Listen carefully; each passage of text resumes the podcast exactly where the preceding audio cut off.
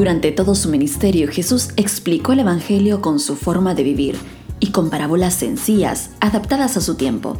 Pero si actualmente Jesús tuviera que explicarnos ese Evangelio, ¿cómo lo haría? Por eso hoy queremos mostrarte una de las miles de formas que Jesús habría usado para ilustrar de manera práctica el Evangelio. Bienvenidos a Pandemia, una parábola moderna del Evangelio. Reset and play.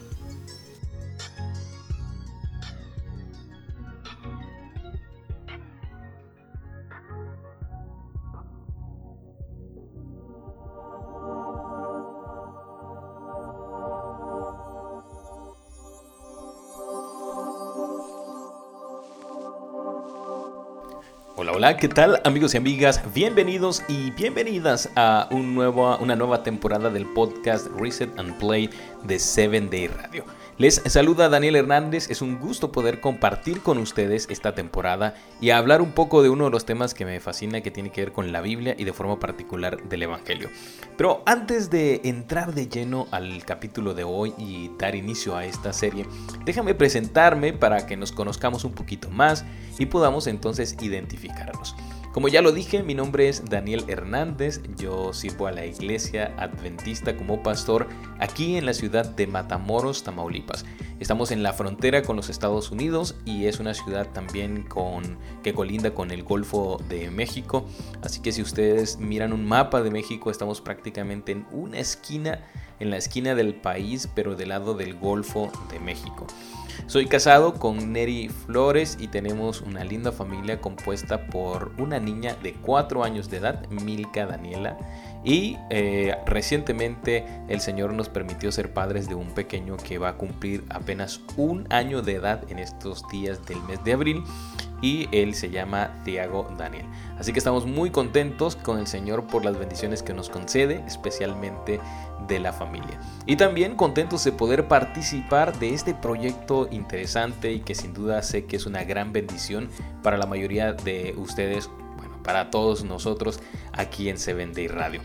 Pues bien, en esta nueva temporada quiero proponerles que estudiemos eh, una o hagamos una parábola moderna para tratar de entender el Evangelio desde la perspectiva de una pandemia.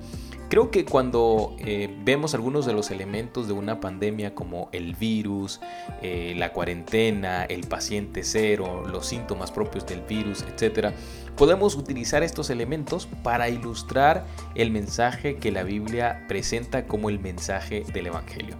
Y mi propósito es que podamos compartir estos minutos y podamos ir analizando pues algunos de estos elementos y ver cómo estos pueden ayudarnos a ilustrar el evangelio. La sabes que Jesús tenía una forma muy particular de compartir su mensaje y él a menudo usaba historias tomadas de la vida cotidiana o también de elementos de la naturaleza que le servían para ilustrar lo que él quería enseñar. Era un hombre sin duda alguna muy muy observador, por lo que logramos ver y, conocer de él a través de los evangelios. No solo le gustaba ver la naturaleza y reflexionar a partir de ella para conectar lo que sus ojos miraban con una parte de su mensaje, sino que también observaba a las personas, las analizaba, reflexionaba sobre su comportamiento, e indagaba en ellos y establecía conexiones entre las acciones que él observaba y lo que más tarde él enseñaría. Es fascinante poder leer estas parábolas que Jesús pues dejó eh, o que sus discípulos registraron en los evangelios. Y yo me imagino un poco que él podría hoy, si caminara entre nosotros, establecer nuevas parábolas. Para nadie es, eh, es una duda que Jesús fue un gran maestro por excelencia, pero ante todo fue pragmático estaba preocupado por la vida práctica y por cómo eh, el mensaje del Evangelio debía impactar en la, en la vida cotidiana de las personas. Era profundo sin duda alguna y como lo hemos dicho, bastante observador y muy muy claro en sus enseñanzas, de tal manera que incluso los mismos niños podían entender lo que él estaba enseñando y también pues asimilar sus enseñanzas. Eh, si no se cree en Jesús como el Mesías, por ejemplo, o como el Hijo de Dios, sin duda alguna se le va a reconocer siempre como un maestro iluminado. A través de estas historias que hoy llamamos parábolas, viene esta palabra parábola viene del griego parapole. Para es estar al lado de, junto a. Es como una historia contada eh, para ilustrar una verdad, para ejemplificar una verdad, para hacerla mucho más sencilla, mucho más entendible. Eh, es este medio en el que él transmitía sus enseñanzas y las hacía bastante claras. También, por supuesto, sus historias desafiaban a sus oyentes para pensar e ir más allá de lo obvio. Muchos de ellos habían visto, yo me imagino, todos estos elementos en la naturaleza, pero quizás nunca los habían conectado con su realidad. Posiblemente tenían un vecino o un amigo o incluso ellos mismos eh, se habían comportado siguiendo los patrones del personaje de la historia que ellos estaban escuchando. Pero es probable que ninguna vez, en ningún momento, se habían detenido a reflexionar en cómo esas acciones podrían ilustrar sus necesidades. Y creo que lo mismo nos pasa muchas veces a nosotros. Vemos tantos detalles a nuestro alrededor, flores, aves, la grama del campo, el pasto, las hojitas. Podemos ver incluso a veces las calles, eh, los autos, las personas pero muy pocas veces nos ponemos a pensar, a reflexionar sobre cómo todo eso que vemos y lo que nuestros ojos observan pueden enseñarnos lecciones y podemos extraer reflexiones que nos puedan ser útiles para ese día o para la vida. Y esto es algo que Jesús tenía y que era como que ya un modo de vida. Por supuesto, las parábolas eh, como recursos didácticos debemos de eh, estudiarlas con mucho cuidado porque tienen sus límites para ser interpretadas. No todos los elementos de, la de las historias que Jesús contaba tenían propiamente un simbolismo, no había siempre detrás de ella un significado en todos los elementos eh, y no necesariamente pues expresaban un mensaje, digamos por ejemplo el sombrero de un campesino o la vestimenta de una persona no necesariamente tenía un mensaje o escondía detrás un simbolismo, aunque eh, si ese era el papel principal o el elemento que Jesús me resaltaba, es probable que sí, ¿no? Como el caso de aquella parábola del hombre que entró a las fiestas sin el vestido correcto. Es claro que en ese caso eh, Jesús está poniendo o resaltando el elemento del vestido como algo importante, pero no podríamos pensar que exactamente todos los detalles tienen o necesitan una interpretación. Muchas veces Jesús mismo explicaba todos estos elementos, todos estos símbolos, pero otras veces él dejaba a sus oyentes para que ellos sacaran sus propias conclusiones. Así que eh, en más de alguna ocasión, cuando tú abras tu Biblia, quizás en los evangelios y veas estas parábolas, pon mucho cuidado en si Jesús dio la interpretación de esa parábola o si no lo hizo y dejó abierta esa interpretación. Muchos de sus discípulos más tarde comprenden esta parábola y hacen las interpretaciones, pero muchos, muchas de estas parábolas no, se, no hay una interpretación definida en la Biblia, aunque hay una serie de reglas y principios que se deben de seguir para poder interpretarlas correctamente a la luz o en, bajo el contexto de toda la escritura. Bien, lo que yo te propongo en estos tiempos es que podamos hablar un poco acerca de el, mensaje del Evangelio, pero visto desde los elementos de una pandemia, es decir, como si se tratara de una parábola moderna, de unos similes.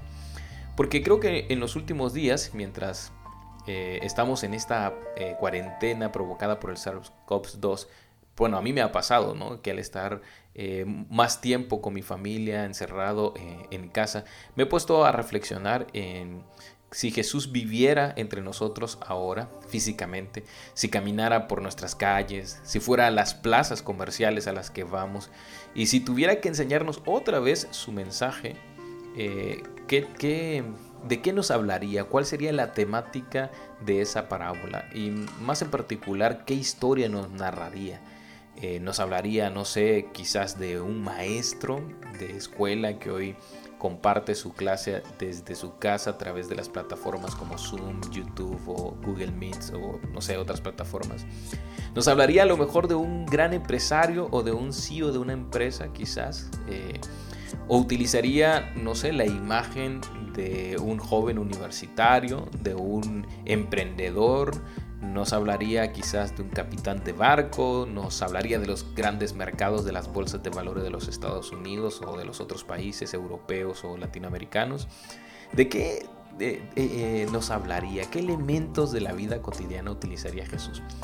Y yo pienso que el tema obligado que, que, él debería de tomar o que utilizaría sin duda alguna para hablarnos acerca del mensaje del Evangelio sería la pandemia. Yo creo que indudablemente él hablaría de la pandemia.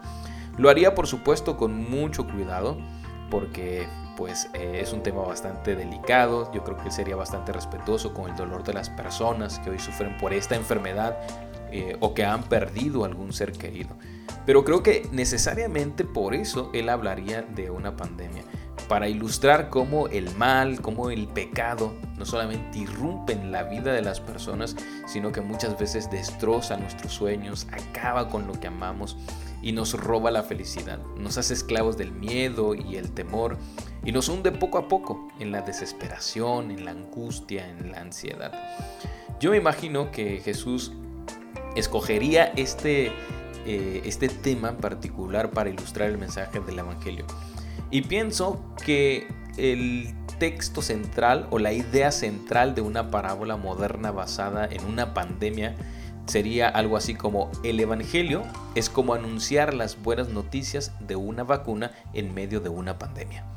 Yo supongo que él eh, enunciaría así su, su mensaje central de esta parábola moderna. El Evangelio es como anunciar las buenas noticias de una vacuna en medio de una pandemia. Y es que cuando se anunció la vacuna que hoy ya se está administrando en muchos de los países, pues eh, hubo cierta resignación, cierta esperanza de saber que al final se ha encontrado una solución. Aunque por supuesto también hay personas que no creen en que haya una vacuna o quienes piensan que existe la vacuna pero con otros intereses políticos e, o, económicos de por medio, ¿no? Pero dejando de un lado todas estas ideas, todas estas teorías, yo pienso que eh, Jesús si utilizaría en, la actualidad un tema o un, un elemento de la realidad para poder explicar el Evangelio, sin duda alguna utilizaría este tema de la pandemia y sus elementos para explicar el mensaje del Evangelio. Así que te propongo que en esta temporada podamos dedicar tiempo para poder ilustrar juntos y construir juntos una eh, parábola moderna y explicar el mensaje del Evangelio como la Biblia lo presenta, utilizando algunos elementos de la pandemia como eh, símiles. Por ejemplo, el virus, el paciente cero, los enfermos asintomáticos, el foco de la infección, las etapas de una epidemia, la vacuna propiamente, etc. Hay diferentes elementos, pero nos vamos a concentrar en aquellos que son relevantes y que se pueden adaptar eh, fácilmente para poder explicar el, mensaje del Evangelio. Todos estos elementos serán tratados eh, de manera, como hemos dicho, de símiles. Esta palabra de símiles es como especie de metáforas. Jesús a menudo decía, el, el Evangelio del reino es como, por ejemplo, un hombre que se fue, fue lejos. Esa expresión de cómo es la que da apertura a lo que llamamos un símil. Es decir, es semejante a, es como, es parecido a cuando se hace esa construcción, se está construyendo un símil. Y haríamos lo mismo con el tema de la pandemia. Diríamos, por ejemplo, el virus en una pandemia puede ayudarnos a entender este tema en particular, el origen del pecado, por ejemplo. O el paciente cero de una pandemia puede ayudarnos a entender que el pecado también tuvo su paciente cero. ¿Quién sería, no? Bueno, muchos de estos elementos los vamos a utilizar de esa forma para tratar de construir juntos una parábola que nos ayude a comprender las dimensiones de todo este problema del mal y del pecado y del evangelio que son presentadas pues en la Biblia. ¿Qué te parece? ¿Te apetece? ¿Te gusta? ¿Crees que sería algo muy interesante? No tengas temor, compártenos los comentarios de lo que te parece con respecto a esta propuesta que estamos haciendo te doy, un, te doy un correo electrónico si quieres compartir tus comentarios o realizar alguna pregunta o alguna contribución y podamos estar en contacto. Anótalo, ya sea en tu teléfono o en algún momento en lugar donde puedas hacerlo. Este es el correo electrónico, producción arroba 7dayradio.com. Otra vez, producción arroba 7dayradio.com. Eh, a través de este correo electrónico tú vas a poder dejarnos ahí tus ideas, opiniones, comentarios y todas las impresiones que tengas de este programa, eh, de tal manera que podamos pues construir un espacio de comunicación abierta y tú puedas no solamente escucharnos, sino también nosotros leerte o escucharte a través de ese correo electrónico. Y ojalá, ojalá que esta experiencia que estamos iniciando ahora de poder estudiar juntos estos temas de, la Biblia eh, nos permita conocer un poquito más y tener una perspectiva más correcta, o no correcta, sino una perspectiva eh, diferente, más ilustrada, más iluminada quizás, del mensaje que la Biblia presenta como el mensaje del Evangelio. Bien, sabes, muchas personas, muchas, muchas personas tuvieron la oportunidad de escuchar a Jesús y comprender de los labios de Jesús el mensaje del Evangelio cuando él predicaba en las colinas de Palestina hace ya bastantes siglos. Y realmente mi deseo es que el Señor pueda ayudarte a encontrar esperanza en medio de toda esta crisis provocada por el SARS-CoV-2, por el coronavirus, y que además también ilumine tu mente para que podamos juntos ver el Evangelio y el problema del mal desde una perspectiva fresca, actual quizás, a través de una parábola moderna, una pandemia. Así que bienvenido Bienvenida a esta nueva serie, a esta nueva serie de Seven Day Radio, el, el podcast Reset and Play Pandemia, una parábola moderna del Evangelio. Y hoy vamos a comenzar hablando acerca de el virus, el virus, porque como tú sabes, todas las pandemias comienzan eh, o todas las enfermedades comienzan a través de un factor infeccioso que puede ser un virus o puede ser una bacteria. ¿Te acuerdas dónde estabas tú cuando escuchaste por primera vez la noticia de esta pandemia del coronavirus, del COP2? ¿Dónde te encontrabas? ¿Qué estabas haciendo? ¿En qué lugar estabas? ¿Con quiénes te encontrabas? Ya hace un buen tiempo de esto, ¿no? Aproximadamente un año, un poquito más de un año. ¿Qué estabas haciendo? Sin duda alguna que, como muchos, tú no pensabas que esto realmente llegara a tomar las proporciones que ahora tiene. Sabes, yo me acuerdo que cuando esta, esta noticia la vi por primera vez me encontraba en Baja California Sur. En, la ciudad de Los Cabos. Estábamos de vacaciones, era la medianoche, yo tenía el teléfono en mi mano cuando vi por primera vez esta noticia y me llamó la atención. Era la mitad de la noche y esa ciudad, el cielo de la ciudad, comenzó a iluminarse con todas las luces de los fuegos pirotécnicos que se levantaban de la tierra para explotar en el cielo. Aquello era un gran espectáculo. Toda la ciudad pues era eh, alegría, fiesta, música y celebrábamos la llegada del año 2020. Lo que nadie creía que llegaría, nadie creía realmente que llegaríamos tan lejos en el tiempo, pero allí estábamos, a las puertas de un nuevo año. Y lo que tampoco sabíamos, o quizás habíamos decidido ignorar, es que a varios miles de kilómetros de esa ciudad, la humanidad había comenzado a luchar con uno de los virus que trastornaría el mundo entero, poniéndolo en cuarentena como lo hemos visto hasta ahora y bajo restricciones severas en, otros en varios de los países. El 31 de diciembre del 2019, quiero decirte que la Organización Mundial de la Salud, la OMS, eh, recibió el primer reporte sobre la ciudad de Wuhan, la capital de la provincia china de Hubei, que se había presentado múltiples casos de una neumonía atípica, es decir, que no provenía de algún virus conocido, pues. Y el 9 de enero del año 2020 se confirmó la aparición de una nueva cepa de coronavirus que era la responsable de esta enfermedad a la que todos conocemos ahora como COVID-19 algunos dicen la COVID-19. Bueno, según los estudios que se hicieron posteriores, quizás has leído por ahí un poco, este nuevo virus había pasado presumiblemente de los murciélagos a los seres humanos y había mutado, por eso había logrado infectar a los seres humanos. No pretendo ser un experto en, virus ahora, pero he consultado algunas fuentes, algunos artículos interesantes que nos ayudan a explicar.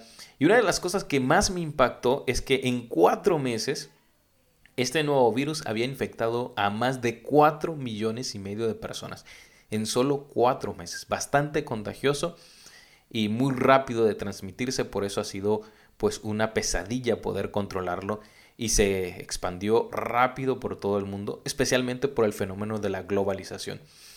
Solamente bastaron 30 días desde el primer reporte a la Organización Mundial de la Salud para que ésta declarara a la enfermedad provocada por el coronavirus como una pandemia en solo 30 días. Algunos piensan obviamente que este virus debió haberse transmitido desde antes, que existía en otros lugares. No pretendo en este momento meternos en estos temas. Lo que quiero definir es qué es lo que ha provocado esta pandemia que ha envuelto a todo el mundo, cómo se originó. Sabes, eh, quizás no es necesario definir qué es una pandemia, porque en estos días ya todos lo sabemos. Estas enfermedades globales infecciosas a menudo son originadas por virus, por microorganismos que necesitan de un huésped para poder replicarse, provocándole pues enfermedades que se transmiten de una persona a otra de diferentes maneras. Hay muchos tipos de ellos, pero unos en particular se integran al ADN de los seres humanos y permanecen en él para el resto de sus vidas. Esto es el caso, por ejemplo, del virus del herpes, que una vez que se adquiere, especialmente el herpes labial o los fuegos labiales como algunos le llaman, pues permanece allí para el resto de la vida y no hay manera de quitarlos y cada cierto tiempo surgen y dan sus manifestaciones o sus síntomas. Y el mal o el pecado es precisamente como un virus de esto. Cuando hablo del mal o hablo del pecado, hablo del mal o el pecado como una realidad no de una acción en particular cometida por una persona o efectuada por una persona, sino del mal como una entidad, vamos a decir así, que engloba a todos los seres humanos. Es precisamente muy similar y creo que el tema de un virus nos puede ayudar a entender cómo funciona el mal.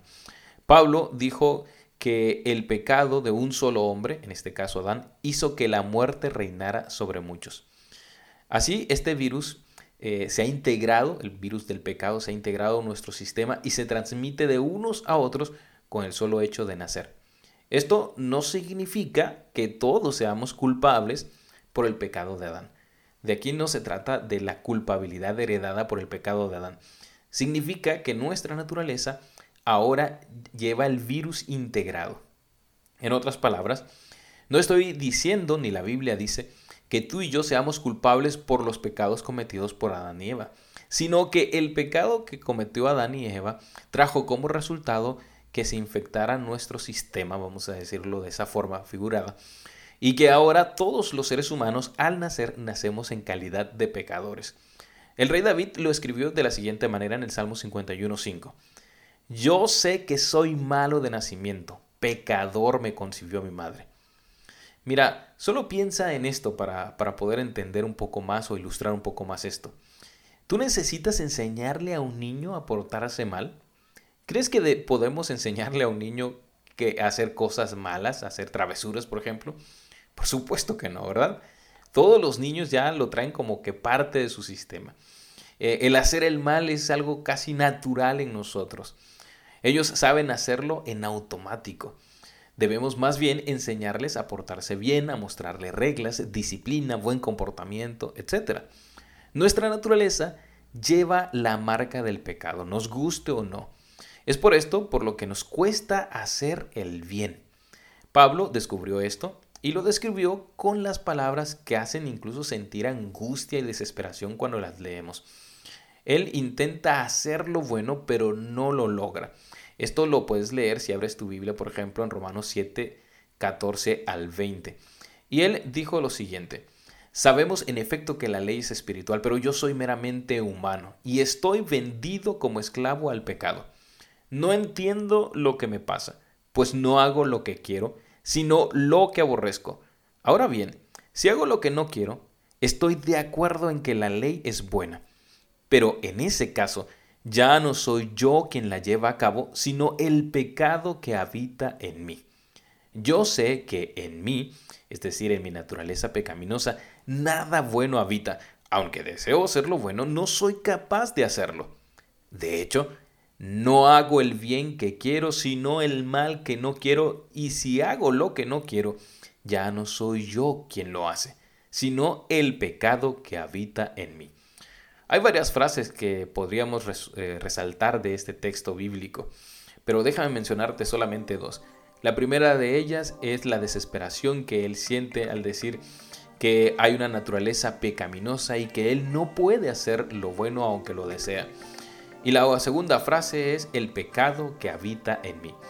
Hay una discusión con respecto a si Pablo está hablando acerca de él mismo en, este, en esta carta o si está haciendo, digamos, una declaración universal para hablar de la humanidad en general o si se está refiriendo a una persona en particular. Y otra posibilidad es que Pablo esté hablando acerca de su condición antes de encontrarse con Cristo.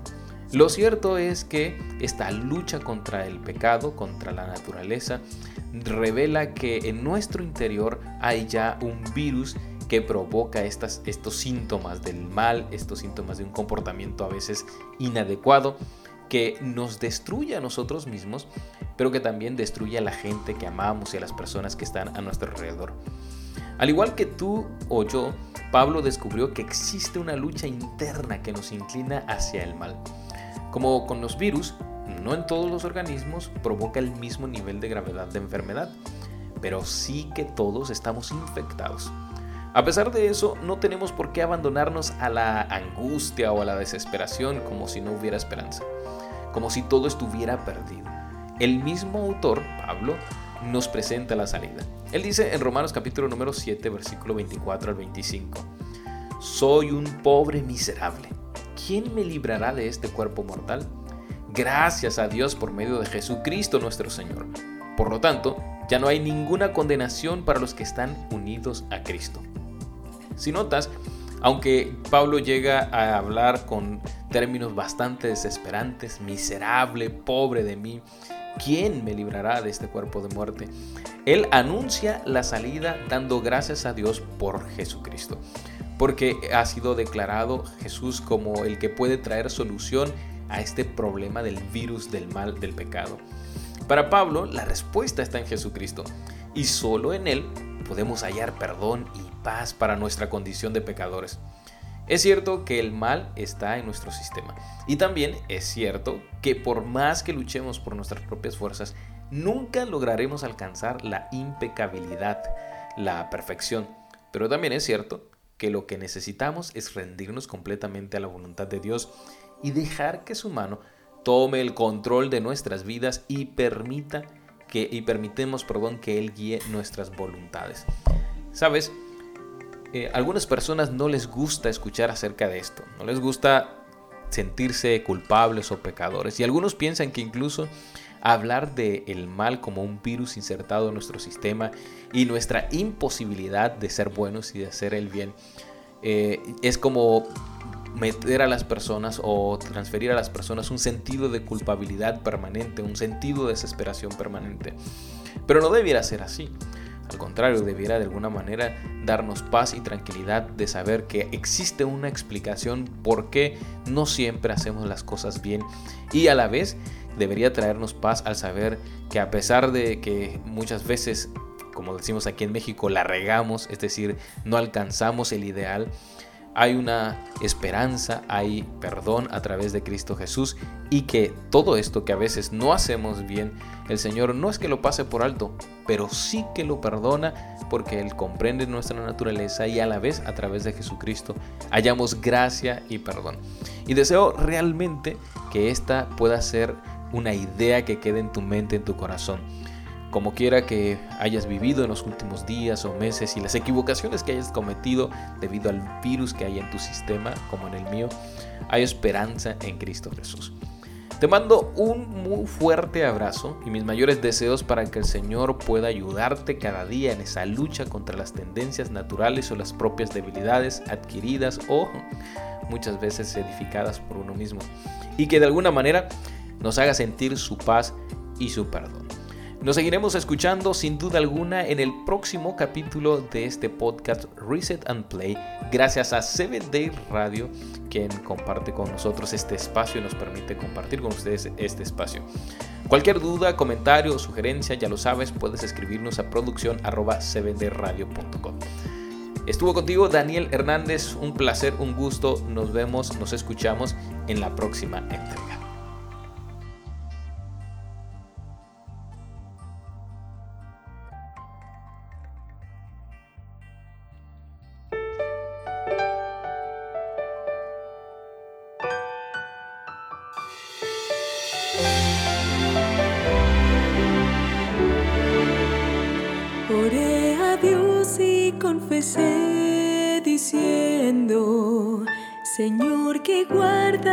Those de